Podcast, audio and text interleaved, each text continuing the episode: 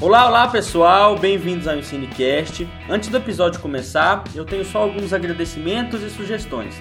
Primeiro, eu quero agradecer a todos que nos ouviram e compartilharam o Ensinecast nas redes sociais. A gente teve muito retorno, isso tem sido muito bacana, muito obrigado. Muita gente já ouviu e está divulgando. Nos divulguem também, por favor, tem sido muito bom. E muita gente que ouviu também nos deu sugestões. A primeira sugestão foi do professor Eduardo, que é amigo do Fernando ele falou para a gente começar a usar a plataforma Deezer. Então, sugestão dada, sugestão acatada. Nesse caso, a gente está lá no Deezer agora também. Se alguém quiser ouvir, baixa aí, é um excelente aplicativo. E a gente também está no YouTube. Só que o Eduardo também nos disse sobre o YouTube que os nossos episódios estavam indo cortados para lá em vários é, pequenos vídeos. A gente corrigiu isso, agora nossos episódios vão para o YouTube completos, sem cortes, sem estar tá em vídeos separados, fica bem melhor. Quanto ao YouTube, a gente está utilizando ele para quem não tem afinidade com o agregador de podcast e quiser nos ouvir por lá. Ele é bem mais acessível. Quem sabe no futuro a gente comece a fazer vídeos também. Mas por enquanto a gente fica só no áudio, tá, pessoal? Bem, eu tenho também uma sugestão, que é um canal no YouTube do Eduardo. Esse é o Eduardo que participou do nosso episódio 3. Ele criou um canal chamado Database no YouTube para divulgar ciência. É um canal bem bacana. Sigam lá, assinem, vão ver os vídeos dele, com certeza é, é um material muito bacana. E agora o Ensinecast tem um site. Por favor, acessem o nosso site, só se vocês quiserem, tá? É um site que agrega todo o nosso material, ele tem sugestões, ele tem posts que a gente faz sobre divulgação científica, os links dos nossos episódios estão todos lá, tem muito material complementar para quem quiser e o site permite que falem com a gente também, para mandar sugestão pode ser pelo site e principalmente acessem nosso site e assine o seu e-mail no site para receber nossas atualizações. É muito importante porque toda vez que um episódio novo sair, você vai receber um e-mail é muito bacana, tá? Utilizem o site, ele tá no o link dele tá na descrição do episódio e nas nossas páginas também tem o site. Agora sobre o episódio de hoje, apenas duas correções. A primeira aqui durante alguma parte ali eu falei obsolência ao invés de obsolescência. Ai, que burro, dá zero pra ele. Tá, o correto é obsolescência, obsolescência programada e percebida. Você já vai descobrir o que, que é isso, paciência. E eu também bananei um pouco para quando eu falei sobre a ciência e o capitalismo, quem surgiu primeiro. A ciência vem sendo construída há muito tempo, tá? Bem antes do capitalismo, o capitalismo um pouco mais recente. Só para finalizar, eu deixei a foto do Ultra Ataque, o celular do Fernando, na descrição do episódio no site do Cinecast. Dê uma olhada lá, tá? Sem mais delongas, bora pro episódio.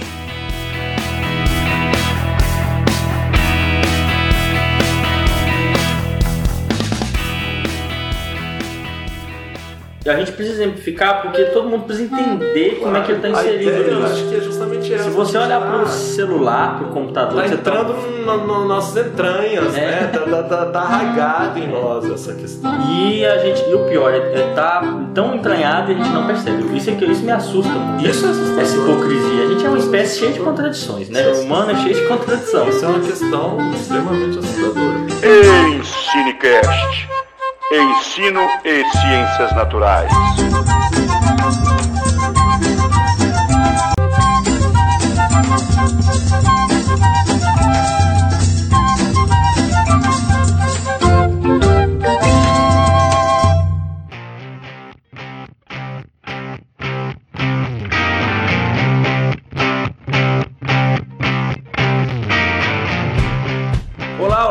Pessoal, bem-vindos a mais um episódio do Ensinecast. Hoje nós vamos falar de um tema polêmico, tá? Que muitos podem achar polêmico, mas que é um tema bem conhecido e problemático, que é consumismo. Para esse episódio a gente vai falar de uma maneira bem ampla, dando alguns exemplos. Então, qualquer dúvida ou se vocês quiserem um episódio de algo mais específico, é só falar pra gente. Hoje estamos aqui eu, o James, como sempre, não preciso me apresentar, chega, e o Fernando. Olá, é isso aí, pessoal. James falou tudo. Hoje a gente vai falar sobre essas questões aí relacionadas do que a ciência nos leva a produzir, né, enquanto produtos tecnológicos e relacionados ao nosso dia a dia. A nossa relação com esses produtos, que é a questão do consumo e, consequentemente, o consumismo que a gente vai discutir. É isso aí, muito bom estar aqui mais uma vez. Então é isso aí, vamos pro episódio.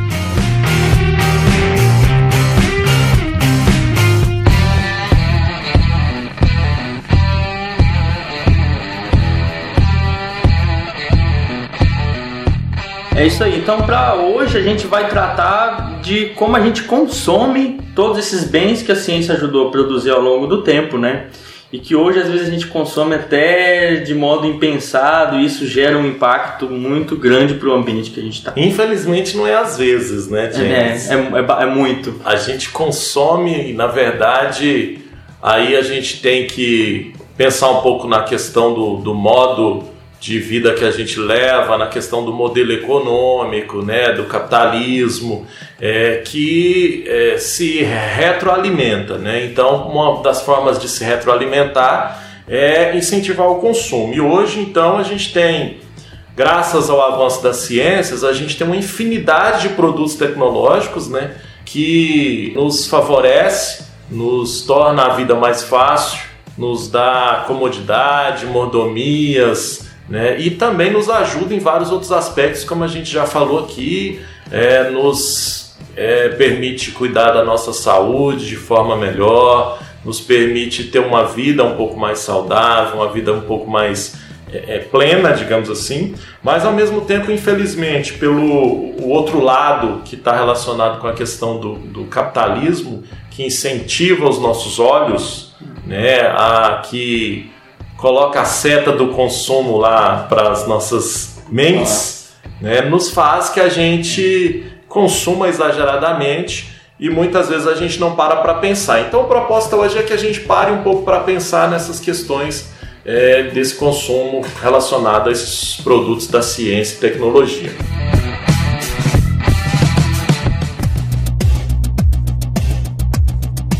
Para começar é legal a gente contextualizar porque ao longo do, do surgimento da ciência ela foi promovendo uma série de mudanças e ela surgiu aí já, né, junto com o capitalismo, eu não lembro direito quem surgiu primeiro, mas é, ela foi uma força motriz muito grande para a consolidação desse sistema econômico que é domi do, dominante no mundo e que é o sistema que a gente está inserido na maioria dos países, né? É, mas hoje até os países que não se dizem acabam entrando nesse sistema porque a gente tem uma economia global, querendo ou não, a gente quase que não escapa disso. Mas enfim, a ciência surgiu, ela ofereceu uma série de ferramentas, técnicas que ajudou as indústrias a melhorar muito a produção, ficar tudo muito mais rápido, né, e mais barato, consequentemente, e aí também transportar esses produtos, levar para diferentes lugares, transportar de maneira também mais barata e tudo isso fica, acabou nos trazendo uma série de, de produtos que ficam mais baratos, são mais acessíveis, né, no final das contas. É óbvio, né? Você vai falar, ah, James, tem, tem gente que não tem dinheiro para comprar um iPhone, mas calma, eu tô falando assim de modo geral. Se, se você é um cidadão que talvez já tenha ouvido falar da Idade Média, lá você não, você não podia, você não tinha acesso fácil a batata às vezes. Então, hoje em dia nem se compara, a gente tem acesso. Mas, mas isso que você está falando do iPhone, James, assim, a, no Brasil, por exemplo, a gente tem mais smartphone do que número de habitantes. Isso foi muito rápido. Então, é, se a gente for parar para pensar nessas questões, é, o celular é um dos grandes é, é hoje vilões, digamos assim, símbolo. símbolo, né, dessa questão da relação da, do que a ciência permite através desse desenvolvimento tecnológico. Então, se a gente pegar o celular, a gente tem ali uma série de questões relacionadas diretamente com a ciência. De, depois disso, desse processo que ele nos é, é vendido, né, que ele está nas nossas mãos, a gente tem um aparelho que impacta diretamente nossas vidas, que a gente já até falou um pouquinho sobre, sobre essa relação que altera os nossos comportamentos, e isso faz com que a gente cada vez mais então deseje esse produto, né? E aí o celular então ele é um símbolo mesmo dessa questão desse consumo. Só que, por exemplo, se for parar para pensar, eu já tive no mínimo acho que uns 8 a 10 aparelhos de celulares desde que eu comprei o meu primeiro Ultra Ataque nossa, eu nunca que contei. era o, o, o pós-tijorola, né? Isso em 2000, até estava lembrando desses dias, em 2001 eu comprei ele usado, dividi em três vezes para ataque, e ele era analógico ainda. Então, se a gente for pegar, por exemplo, no meu caso, desde esse Ultra-Ataque que eu comprei, é, fazendo propaganda aqui para Motorola, né? eu é, nem sabia desse nome. desde esse aparelho, Eu já tive ó, mais uns oito por aí. E esses aparelhos eles vão parar no lixo, né, cara? Então, no geral, e isso a gente tá, eu estou falando de 2000 para cá, mas atualmente o consumo de celulares é muito maior, então a gente não dá uma destinação correta para esse aparelho em geral, né? Ah, principalmente no aspecto que refere a baterias de celulares que hoje vêm com a bateria interna, então antigamente você ainda podia tirar a bateria. Grande parte dos celulares hoje vem com a bateria interna, né, que não dá para a gente retirar. Então, e na maioria das vezes, esses celulares ficam guardados nas nossas gavetas até que é. chega um momento que a gente joga fora. E aí, o impacto que isso, no, ca no caso, vai causar na natureza é um impacto é, pré-produção, digamos assim, né, pela extração dos materiais necessários para produzir esse celular e o impacto pós-utilização. E tem o impacto produção, que durante a fabricação dele uma série de resíduos tóxicos é gasto, é liberado na água, utilizado água e outras substâncias que durante a indústria, a indústria, na parte da indústria, né, ela polui também. E que se a gente for pegar aí, aí tem a questão também do capital humano, né? É da questão da, da relação do, dos seres humanos com o trabalho que está sendo é, utilizado ali para a produção desses celulares. Ah, hoje em dia, a gente, se a gente for pegar a grande parte, eu acho que poderíamos falar que mais de 80 ou mais até dos produtos te tecnológicos que a gente usa, eletrônicos, né? E não só eletrônicos, vem da China, né? E a gente tem uma, uma, uma questão da relação de quem que produz esses produtos lá na China, né? Então a gente sabe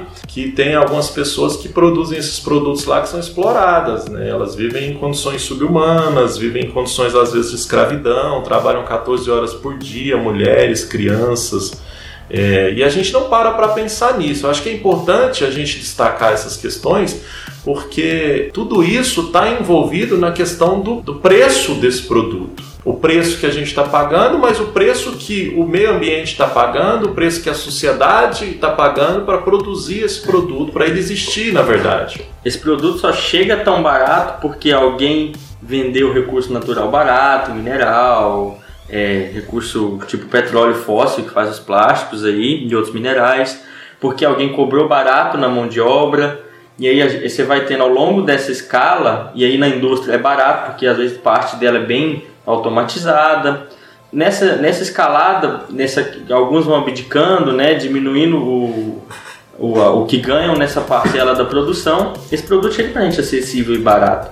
Nem só o avanço da ciência e da tecnologia que nos ofereceu produtos assim. A mão de obra de muitas pessoas nos oferece esses produtos e o recurso natural de muitos lugares oferece Sim. esse produto. Né? É a externalização dos custos, né? Que a gente estava falando aqui antes de, de começar a gravar, que é o que os países desenvolvidos fizeram e ainda fazem, né? Que é buscar países eh, subdesenvolvidos, principalmente, para instalar suas indústrias, porque ali vai ficar o lixo, ali vai ficar a mão é. de obra é, mais barata, né? ou seja, o refúgio daquilo que a indústria produz. E aqueles países subdesenvolvidos, eles dão subsídios para aquelas, aquelas empresas é. se instalem ali. E é legal, um exemplo prático disso é Brumadinho. A gente esteve aqui no Brasil. Brumadinho era uma, era um, uma cidade que tem uma mineradora lá associada e ela deixou aquele rejeito lá da parte da mineração. O lucro óbvio, parte é, vai para a cidade, uma parte pequena, porque o, ainda existem leis que obrigam essas empresas a oferecer escola, oferecer outros subsídios. Só que a maior parte do lucro fica com a empresa, mas o prejuízo ambiental ficou com a cidade, né? E a gente viu. Irreparável. Né? Irreparável. E a gente viu o caso de Mariano, quanto a impunidade foi grande e quanto faltou ainda de, de colaboração para auxiliar as vítimas. Então a gente pode imaginar um dia que ela mineradora vai embora de lá. Né? E a cidade vai ficar, porque o minério vai acabar. Então a cidade fica com os prejuízos ambientais, a empresa vai embora com os lucros. Isso que a gente falou. É, é os lucros são privatizados, mas os é, malefícios ambientais são socializados. Justamente Todo mundo isso. tem prejuízo.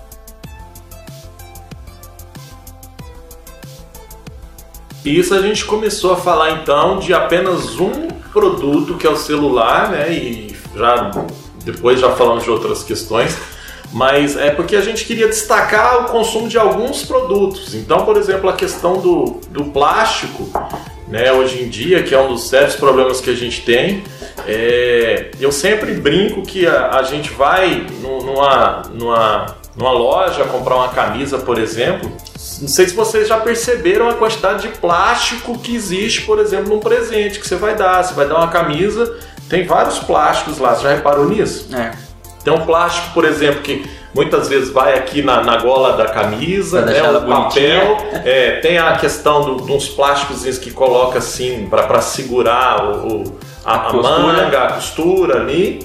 É, aí dentro da camisa para dobrar ela tem um papel, Papelão. tem a questão do, do saquinho que vai dentro a, a camisa, aí coloca a camisa dentro de uma caixa de papel, né? No caso, de papelão, e depois embala isso num papel de presente, aí coloca lá geralmente uma fitinha e coloca dentro de uma sacola. É, e eu, eu trabalho isso com meus alunos. A gente tem uma aula no shopping que eles observam isso. E é legal que eu falo, ó, é um produto que você podia jogar nas costas e até o seu carro sem problema algum. Mas você acaba levando um monte de material que você não precisa, que não vai ter utilidade. Vai tudo pro lixo, né, cara? É. Essa que é a questão. Então, assim, ele acaba indo no final quem ganhou aquilo. Eu sempre brinco com a minha esposa, por exemplo, ah, vai dar um presente, ela fica muito preocupada com a embalagem. Eu falo, cara, eu pego um presente, eu abro ele ali, a embalagem pra mim, eu nem vou preocupar com ela, sabe? E muita gente é assim, então, ou seja, aquilo ali vira lixo, né? Ah, e vai parar dentro de sacolas plásticas, vai muitas vezes ser misturado com material orgânico e vai ser levado para os aterros sanitários quando se tem aterros é sanitários isso eu nas falar. cidades. Nem sempre esses aterros são adequados, né? Nem são aterros às vezes. E é, e é legal esse, esse exemplo, porque o que eu falo com o pessoal às vezes, e muita gente fala assim, não, mas não tem problema, a gente compra né, todo esse produto que até a ciência ajudou a produzir, a gente utiliza, a gente descarta, mas se a gente fizer coleta seletiva, a gente reciclar, resolve o problema. Outro grande, grande mito do, desses resíduos que a gente gera é esse negócio da reciclagem. A reciclagem ela ajuda sim, ela é legal, mas ela, ela resolve uma porcentagem muito pequena do problema. Sim. Porque, primeiro, é, nem tudo é reciclável, nem tudo será reciclado, porque nem Será destinado à reciclagem, né? Por causa justamente dessa falta de educação nossa, que isso é uma questão de educação ambiental, né? Nesse sentido. um hábito. E aí tem outra questão que é, nem é, às vezes nem é rentável reciclar. Você tem plástico, mas hoje a gente tem uma cadeia, aí eu não sei porque eu não sou da área da economia, mas uma cadeia que pe- permite que seja mais barato você extrair petróleo, Matéria-prima. beneficiar aquele petróleo, transformar em plástico, exportar, formatar lá no, no- no- no objeto que você quer, do que pegar um objeto sem precisar da parte de extração e só beneficiar ele de novo para ele virar outro produto. Eu não sei o que causa isso, mas enfim, às vezes nem é de interesse das empresas porque não dá lucro. E em geral acontece muito isso, né? A gente tem acompanhado eh, essas questões por trabalhar com a questão da educação ambiental. Então, o, o que a gente tem, infelizmente mesmo, é essa produção super eh, eh, exagerada de lixo né, dentro de nossas casas, que eu costumo falar que nem tudo que a gente produz e, e considera como lixo é lixo, né? A gente teria que considerar como os resíduos que a gente pode ou não utilizá-los, né? E, mas infelizmente a gente acaba então produzindo essa grande quantidade e que num passe de mágica ela some das nossas casas. Né? Então eu acho que é é importante a gente falar isso para quem está ouvindo, porque tem pessoas que acham que pensa que o, o lixo que a gente produz ele some e sumiu, né? Num passe de mágica. Ele é muito esquecível. É, mas a questão que é, é porque aquilo que a gente não está vendo, a gente não se assusta, né? Então se imagina se todo o ano, durante o, o ano todo, o lixo acumulasse na porta da nossa casa, o lixo que a gente produz, acumulasse na porta da nossa casa. E só no final do ano viesse um carro e recolhesse, um caminhão e recolhesse. Eu acho que se a gente vesse aquele lixo ali todo dia na porta da nossa casa, a gente ia assustar um pouco mais. É, e é legal falar que o lixo é aquilo realmente que a gente. Será que é o que a gente julga que não É, tem utilidade? Seria o descartável, né? Mesmo aquilo que não, não, tem- se utiliza. não utiliza. E a gente tem resíduos, tem os resíduos sólidos. Imagina se os seu, seus resíduos é, do esgoto se pa- parasse na porta da sua casa, também ia ter dimensão de outro. Impacto que você ia ver desse, dessa produção, né? Igual na Idade Média que o pessoal jogava os baldes de merda para fora, não vou cortar isso não, para fora das casas e amontava. Você via claramente isso causavam sete problemas. O que a gente faz com esses resíduos é a gente coloca ele num lugar que ele pode dar doença longe da gente, dar problema, dar impacto ambiental. Não é que não exista. E essa ilusão, que é uma ilusão que a gente não percebe, que esse, esse descarte de lixo que o consumismo nos dá é muito, é, é muito perigosa, porque a gente tem acúmulo de lixo, é, de resíduos que a gente às vezes não tem nem solução para eles. Lixo que vai ficar lá, e aí, igual aconteceu em muitos casos, constrói um. Em cima dos aterros antigos, constrói um bairro, um, constrói um condomínio, e de repente o negócio começa a colapsar, começa a liberar gás, pegar fogo, né? Então, e até a, até a questão do terreno, né? A, a cidade de Jataí mesmo tem regiões, é, bairros, algumas regiões da cidade que foram construídas em cima de antigos lixões. Então é, não é um terreno estável esse terreno, né? É. ele pode de fato sofrer alguns processos é, naturais ali e que vai fazer com que as construções, por exemplo, venham a se desmoronar. Mas é, é esse seria um problema secundário, digamos é. assim, né? Porque os problemas primários que a gente tem diretamente é a questão mesmo da, da proliferação de bichos, da questão da, da contaminação do solo, contaminação da água e, sobretudo, quando eu volto a falar do plástico, é a questão de que muitos plásticos eles vão parar no mar. Né? Então, como a gente pode verificar em várias matérias, em vários programas, documentários, é, tem uma infinidade de plásticos que eles vão parar no mar via condução da água da chuva, que vai depois para os rios e vai parar lá no, nos oceanos. É, tudo isso que a gente, a gente consome né, no dia a dia tem impactos na extração, que a gente, o pessoal tem um impacto lá na mineradora, na petrolífera, na, no desmatamento, né? tem madeira envolvido, tem um impacto na industrialização, a indústria gasta muito material, libera muito resíduo tóxico, tem um impacto depois disso, que é depois da industrialização da, do, do, beneficiamento do produto, ele vai para o mercado, ele vai ser vendido, e aí, só que a maneira que a gente consome, ela é, ela é deturpada. Então existe a diferença entre consumo, que é aquilo que você consome que é para sua necessidade básica, para você viver, né? Que, que seria um consumo consciente. Consciente. E existe o consumismo, que aí é você comprar de modo impensado, comprar por, por, comprar. E o que eu vejo muitas, muitas pessoas nas minhas disciplinas de educação ambiental, inclusive, é quando eu falo de consumismo, muitas pessoas se declaram não consumistas, olha, eu não sou consumista não. Aí eu pergunto, quantos pares de sapato você tem? Ela para assim, eu não sei porque ela tem no mínimo mais de 20. E aí você e eu pergunto essa pessoa, quantos você precisa de verdade durante a roda de uma semana? Ah, ela hum, sete, sete e muitos falam dois, três e eles têm 20, 30, alguns nem usam. Sabe? Então, às, às vezes a gente está numa situação que a gente não percebe a dimensão do que a gente faz. Sim. E dos impactos que a gente faz. Porque a gente compra bastante, a gente não vê o lixo para onde é que ele vai, e aí tudo depois a gente pensa que não tem impacto, mas muitas pessoas sofrem com isso, querendo ou não. Muitas pessoas sofrem com isso, querendo ou não. Então, tanto na parte, desde a produção até a parte da, do, do descarte desse lixo, desse produto, ele, ele gera muito impacto para muitas pessoas. E aí tem uma coisa legal, que quando a gente consome, tudo que a gente compra hoje de aparelho, muita gente reclama, ah, mas Antigamente a máquina durava 10, 15 anos. Tem máquina aí que a gente encontra na casa de senhora aí com 20 anos. Máquina comprada na década de 90. Hoje o pessoal reclama, ah, mas não dura mais. Isso, gente, parte disso é proposital. Sim. Parte disso é proposital. A obsolescência, né? Isso. Né? Existe a, obsol a obsolência programada. O que, que é isso? A pessoa pega um produto e fabrica de maneira que ele tem um prazo de validade um produto que poderia durar mais. A gente já usa o exemplo do celular que é muito legal. E tem a obsolescência percebida, que o produto ele está funcionando, ele nem foi programado para estragar, mas é, o pessoal lança um produto novo com um design diferente e você percebe, nossa, esse aqui eu tô com um computador que ele é um pouco mais quadrado, o computador agora é tudo redondo, eu posso comprar um novo. Ou então o salto. O salto agora é fino, agora é largo. Você quer trocar. Seu óculos, ah, agora está na moda quadrado. O outro seu redondo estava bom, mas você quer um novo. Essa é percebida. Você percebe que algo é obsoleto, que não serve mais.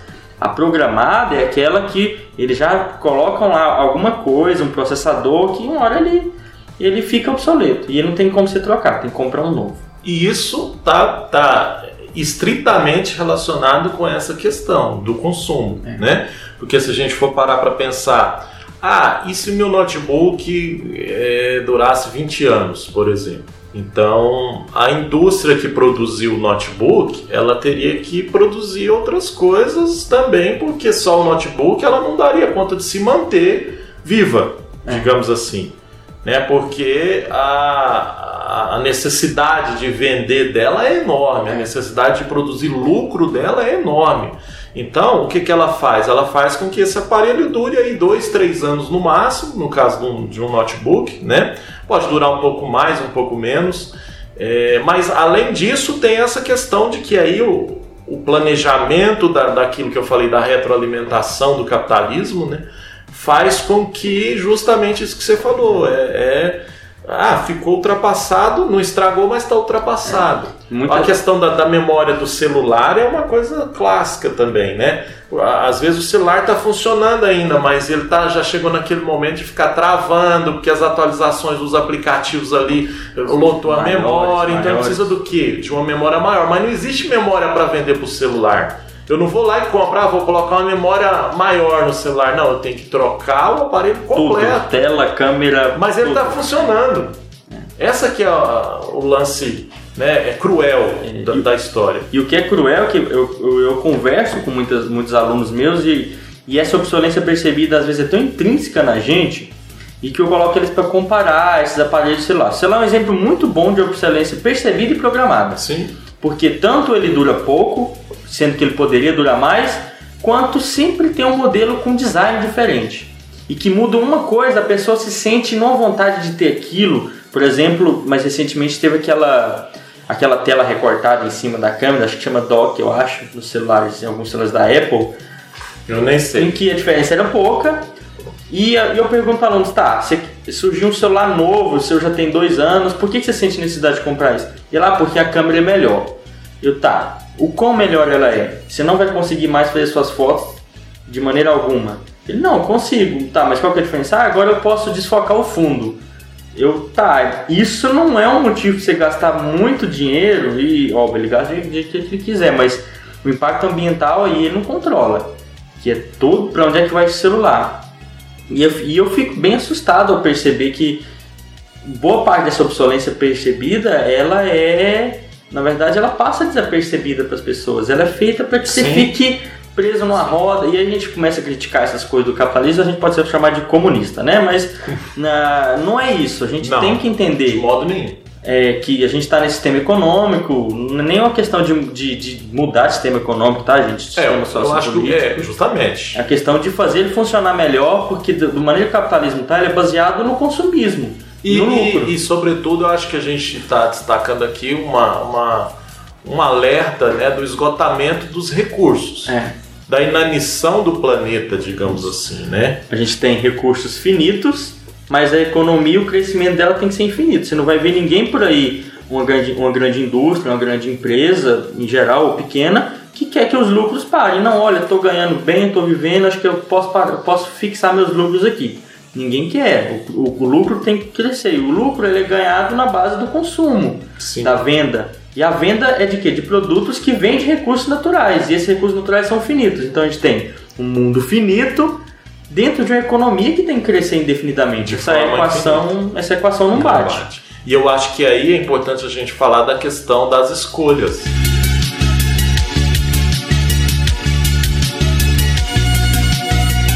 Quais produtos eu deveria escolher que vão impactar menos o ambiente, né? Quais produtos eu deveria escolher que vão produzir menos lixo, por exemplo, ou que foram produzidos de uma forma um pouco mais sustentável.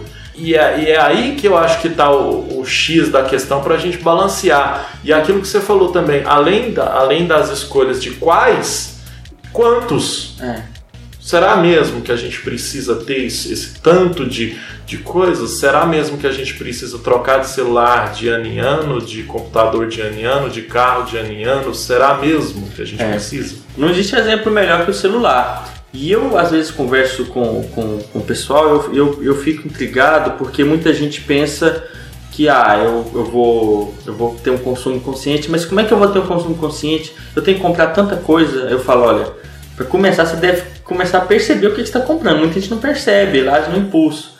Eu já fui com pessoas no shopping, a gente foi lá para ir na. Aqui no, aqui no shopping a gente tem uma, uma agência da Caixa que paga as contas lá, não é nem merchan, mas você tem lá. E aí eles pegam, a gente foi com essas pessoas, elas passaram em frente à loja de calçado, viu um calçado que achou interessante, a gente estava em quatro pessoas, é, e essas pessoas saíram de lá com. Elas viram, a gente ela passou na porta e entrou saiu de lá com 10 pares de sapato. Juntas elas compraram 10 pares de sapato. É assustador. Ao que ponto a gente chegou de não pensar? De, é. E, o pra, e eu, eu entendo, muita gente sente prazer, cara. E eu também, eu gosto de. de, de se, eu, se, eu, pudesse, eu tinha 30 baixo. Contrabaixo. Eu tinha uns 30 já.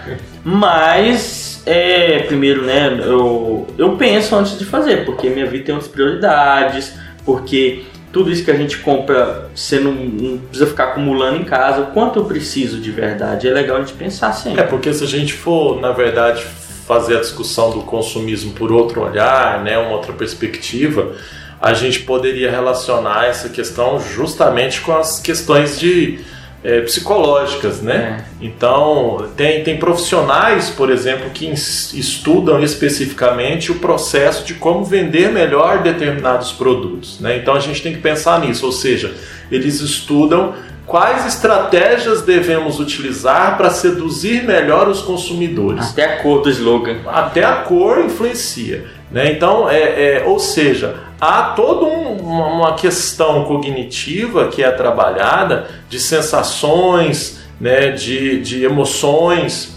que está relacionada com esse processo do consumo. E, e de acordo com o modo como a gente é educado, a gente pode ser mais ou menos consumistas é. depois de adulto. Né? Então, isso, isso é uma coisa que eu procuro trabalhar, por exemplo, com minhas filhas esse processo de consumismo, ou seja, será mesmo que a gente precisa ter essas coisas para ser feliz? Será que o consumismo, ou melhor, o ter vai ser aquilo que vai garantir a felicidade? E tem pessoas que infelizmente elas são educadas para pensar dessa maneira, que quanto mais eu tenho, mais eu sou feliz, naquela roda viva, naquele ciclo vicioso, e ela nunca encontra essa felicidade. Você é o que você tem, não o que você pensa, o que você é construído de conhecimento. Isso, isso, isso acontece.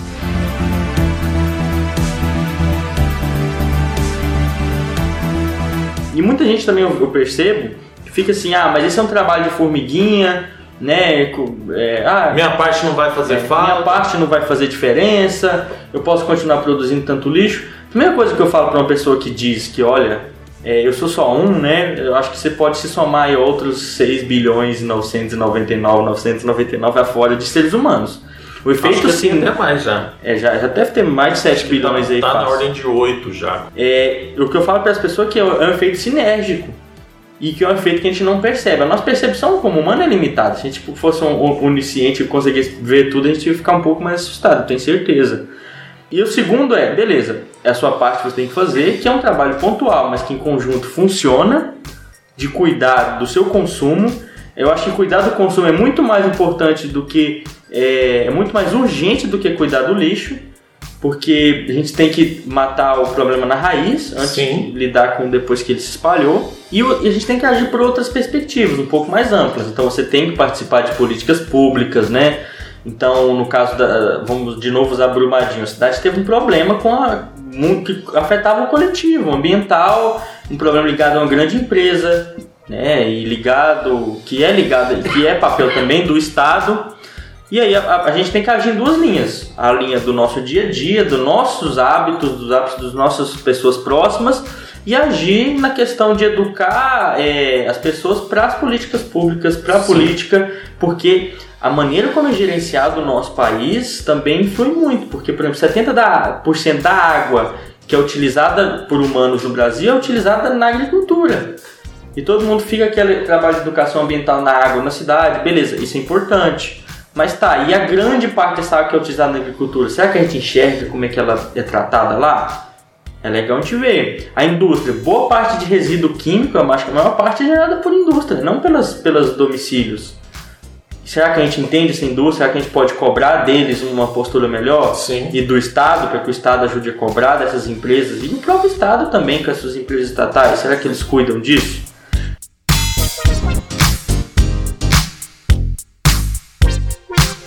Tem uma autora que ela fala da, da questão do sujeito ecológico, né?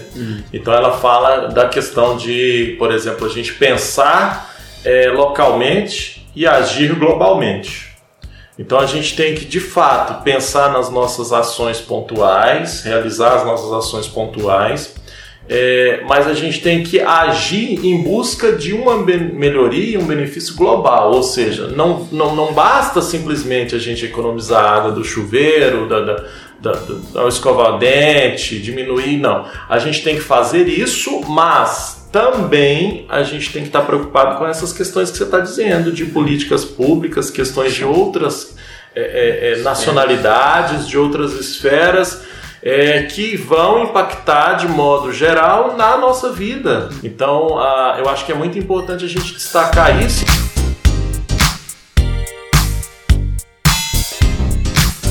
E só para complementar, você citou o shopping, né? É, eu acho o shopping o símbolo máximo do consumismo. Então, assim, é, eu sempre observo, eu, eu, sou, eu gosto muito de observar, sou, acho que é uma característica do cientista, né? Um bom observador nesse sentido. Então, quando eu estou lá, às vezes, na, na área de alimentação, eu fico observando a quantidade de lixo que nós produzimos lá, cara. Parem para pensar. Se vocês nunca observaram isso, observem um dia que vocês estiverem na área de alimentação de um shopping, principalmente se for um shopping maior, a quantidade de lixo de plástico e papel que não deveria ser lixo, ou seja, de resíduos é, que poderiam ser reciclados. Tem a questão do guardanapo, a questão do canudo, que agora alguns estados já estão proibindo. Na o moda. Canudo, é, o canudo agora é a bola da vez. Né? A, a gente sabe que tem já shoppings, por exemplo, que tem tomado medidas, por exemplo, para fazer compostagem do lixo orgânico, né? do material do resíduo orgânico.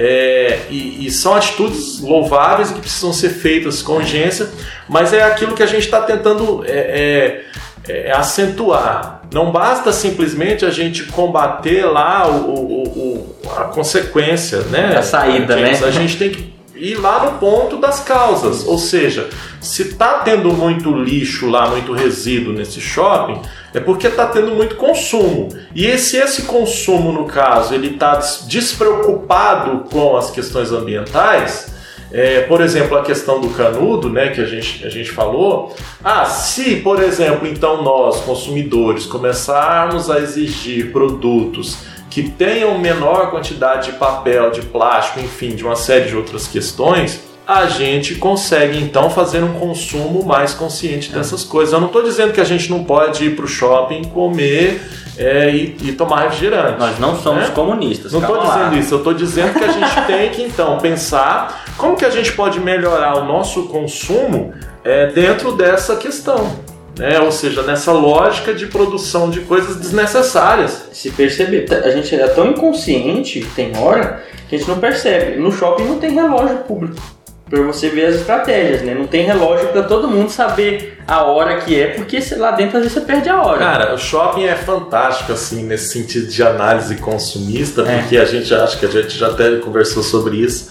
O shopping ele tem a área de alimentação estratégica, ele tem a brinquedoteca geralmente na próxima área de alimentação para que os pais deixem seus filhos lá e vão consumir. Né? Ele tem um ambiente todo agradável, é, Climatizado. preparado com ar condicionado, com cores, cheiro. com cheiro. o cheiro é, planejado. Tudo isso voltado. Você entra dentro das lojas, em geral, tem a músicazinha ouvindo, é, é, passando ali, né? Então, uma música mais agitada, tipo uma música de academia, ou às vezes, dependendo da, da, da, da, da chiqueza da loja, né? Uma música um pouco mais tranquila para você ficar, é, para você ficar ali de boa. Então, ele, por isso que eu falo que ele é um símbolo máximo dessa questão do consumo, porque de fato ele é preparado para essas questões. E aí eu volto mais uma vez nessa questão de, da, da educação das nossas crianças, né? Teve uma vez na escola da, da minha filha que uma das no dia dos pais as crianças tinham que dizer quais os, locais em que os pais passeavam com elas, né? E grande parte das crianças da sala dela, da minha filha, falaram que era no shopping. Então, ou seja, nós, desde pequeno, somos incentivados a pensar que o shopping é um ambiente legal. Então, só que o shopping, na verdade, ele é um ambiente legal, entre aspas, porque vai chegar um momento que a gente vai precisar, depois que a gente vai crescendo, a gente vai precisar de ter dinheiro para que ele se, continue sendo legal. Né? Porque para criança que tem 6, 7, 8 anos, ela não tá nem aí, ela não sabe. O legal dela é ir para brinquedoteca brincar e comer, e ela não sabe de onde está vindo esse dinheiro. Se você for lá e não tiver dinheiro, você vai se sentir muito mal. Aí é a hora que não vai ser legal. Né? Então, só que aí a gente, é, é, aí é nesse processo que eu digo, a gente tem que ir preparando essas crianças para elas entenderem, ó, vai, a gente vai no shopping quando a gente tem dinheiro para lanchar, para brincar, mas não é só lá que a gente tem que ir, a gente tem que ir em outros lugares que, de preferência, são gratuitos.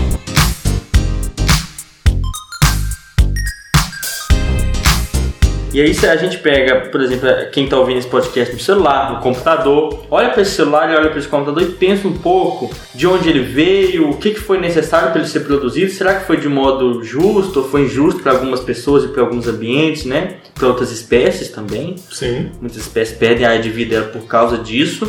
Será que você comprou aquilo precisando mesmo?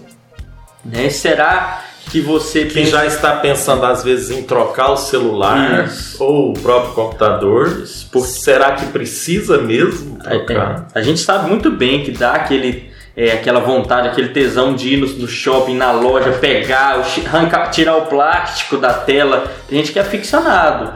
Mas... A melhor coisa é, nessa relação aí, igual a gente está batendo na tecla do celular, eu acho, é você pegar o celular novo, tirar da caixa e ligar ele a primeira vez, né? É. A hora que liga ali já, você começa a ver coisas diferentes do, do outro antigo, mais bonitinho, não tem um arranhão no vidro. É. E aí você já começa a instalar programas, aplicativos no caso. Isso é fantástico. É. é. a questão da sedução que a gente está falando. Deve é a mesma coisa é. carro novo, né? Um cheiro do banco é. e aquele o carro, O carro é um problema mais profundo, talvez, que o celular. A gente também tem cidades aí que tem mais carros do que pessoas. E a gente tem um negócio de carro que tem pessoas que se sentem na necessidade de comprar um carro, sempre está com ele em zero, então acabou aquele período de revisão, vai para outro. E aí eu entendo, muita gente fala, ah, mas o carro chega uma fase que ele começa, ele gasta demais. Será que você não está caindo na obsolência programada Sim. do carro? Ou obsolência Sim. percebida? Nossa, tem um modelo lá tão bonito, agora ele é mais arredondado. Vou comprar.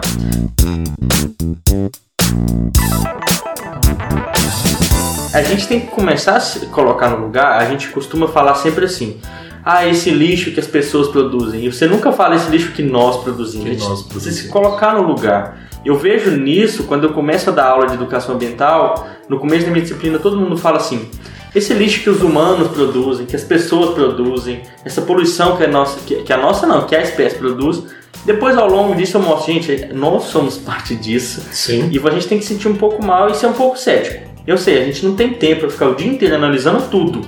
Não é a questão do, do, do xiita ecológico, é, né? Não, não é essa questão que a gente está dizendo. É, é, e nós não estamos falando da boca para fora, ah, vocês estão fazendo demagogia, sendo hipócritas. Não. O que a gente está dizendo é que nós fazemos um exercício diário para que cada vez mais a gente tome consciência dessas necessidades. Então, ou seja, eu já melhorei muito, com certeza você já melhorou muito, mas a gente ainda consome um monte de coisa que a gente tem que parar e pensar. Coisas às vezes que a gente consome, depois a gente fala assim, nossa, não precisava disso. Então é um processo de construção, é uma coisa cultural, é uma coisa de educação, é uma coisa que a gente tem que pensar mesmo. E, e eu acho que um momento que a gente está querendo propor aqui com esse podcast é justamente esse, né, James? Assim, é que a gente, nesse momento, possamos pensar A gente está propondo é simplesmente que a gente pare para pensar. A gente precisa ter esses momentos de parar para pensar, de discutir, de dialogar, de refletir sobre essas relações que a gente tem com essa questão dos produtos da ciência.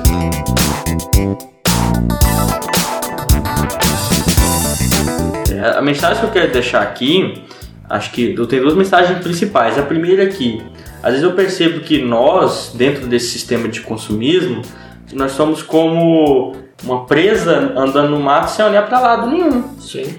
A gente tem que perceber o ambiente à nossa volta. Às vezes a gente, a gente tá lá do trabalho para casa, a gente não observa o, o que, que tem no caminho de casa, a gente não conhece as pessoas, a gente não, não sabe de onde vêm as coisas, para onde vão, se alguém tem alguma intenção estranha, a gente fica muito apático a tudo, sabe? Às vezes a gente se pega um, simplesmente um robô. É isso, acho que é o exemplo que muita gente conhece. Outra mensagem que eu quero, que eu quero falar é que, para resolver o problema do consumismo, primeiro, a gente tem que trabalhar os nossos, nossos hábitos, que são soluções pontuais, e consumir menos, também entender desse, do lixo, talvez dar um tratamento melhor para ele. O cerne é cuidado com o consumo, isso resolve muito mais do que mexer com tratar o lixo. O lixo é um problema grande, o consumismo é um pouco mais fácil. E aí, para a gente começar aí a, a, resolver esse problema que a nossa espécie está causando, que é um problema grande. É, então, agir nessa escala pontual e também agir na escala um pouco mais ampla. Porque se você não pensar, não se posicionar, não entender como é que funciona esses sistemas, alguém vai pensar por você. Se você não pensar, alguém vai pensar por você. E aí você vai ser um robô e pior ainda, um robô comandado. Então é sempre ser um pouco mais cético, tá? Às vezes a gente fica no dia a dia preso, a gente está preso a entender a nossa rotina, os nossos, as nossas pessoas próximas e não entende nem aquilo que está ligado com a gente, que é lixo, que é consumir, que é os interesses por trás disso, né? Que é, e que no final das contas isso é para tornar o capitalismo um pouco menos agressivo. Então a gente tem que começar a reestruturar ele.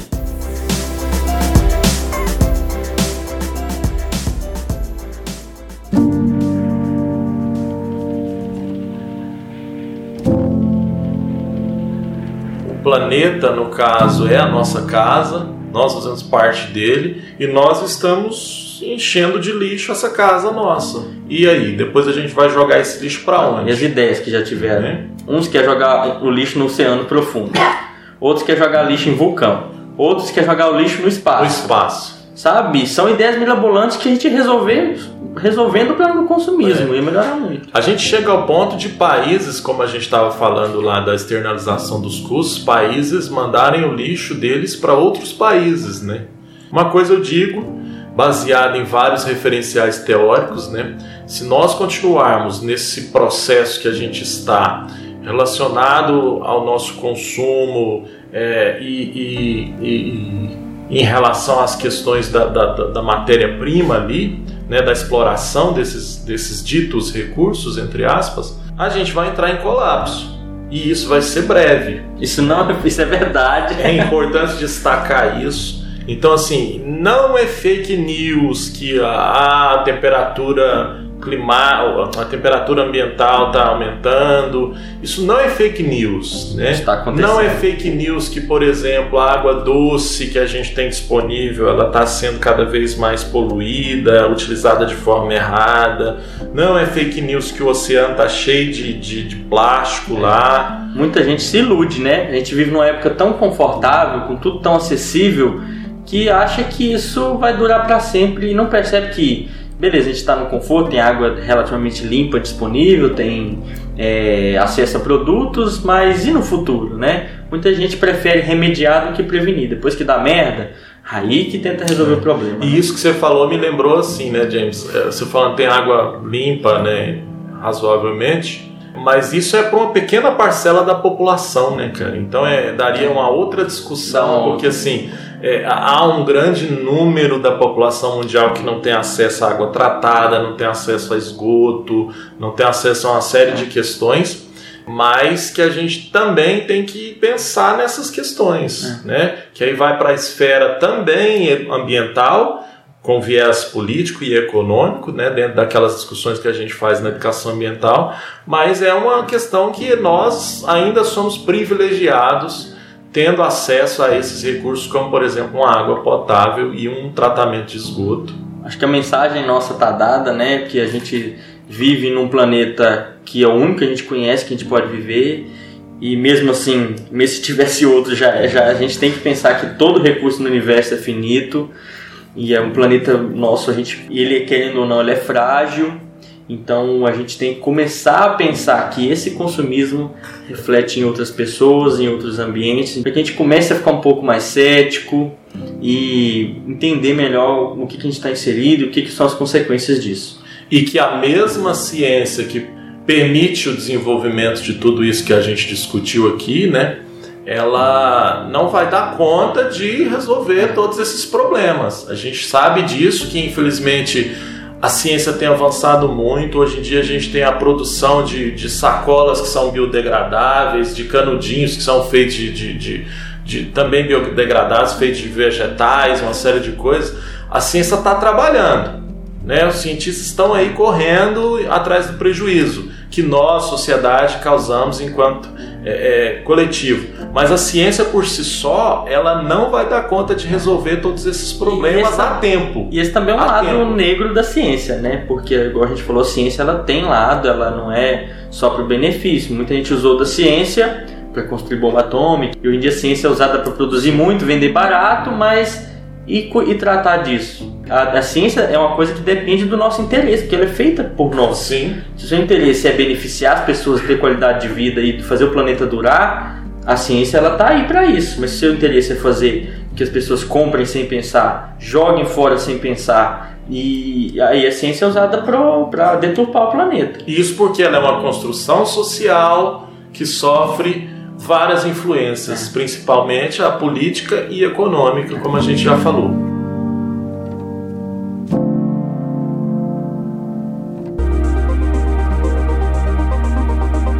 Só para finalizar, então, a ciência ela ajudou esse crescimento industrial, né? Por sua vez, o crescimento industrial deu poder de capital, deu dinheiro a quem podia produzir, países, né, empresas.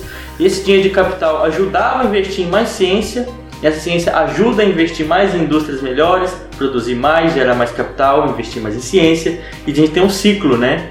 E aí, nessa roda toda, no lucro a gente tem o consumo. E ele é a seta que move esse ciclo Sim. e acelera ele, né? E às vezes para um lado que não é, que na verdade está sendo muito preocupante. É, que tudo se resume à questão do ser humano, que a gente pode discutir melhor em outro episódio é. de repente, né? Falar sobre o lado é, social do, do, ser humano. É isso aí, então a gente tem um. Hoje é um episódio maior, a gente acaba conversando, é um assunto que dá muito, muito pau aí para ser falado. Isso porque nós falamos é, de produtos, basicamente a gente falou de, acho que não dão cinco, né? É. Produtos de extremo consumo.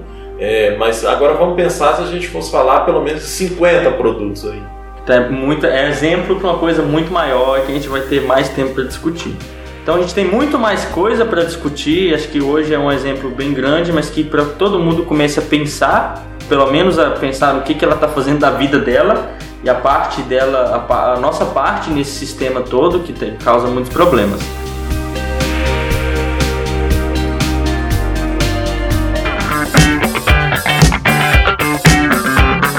Ok, então agora indo para o final do episódio, a gente tem aquela parte das dicas culturais que podem ou não ser ligadas ao tema do episódio.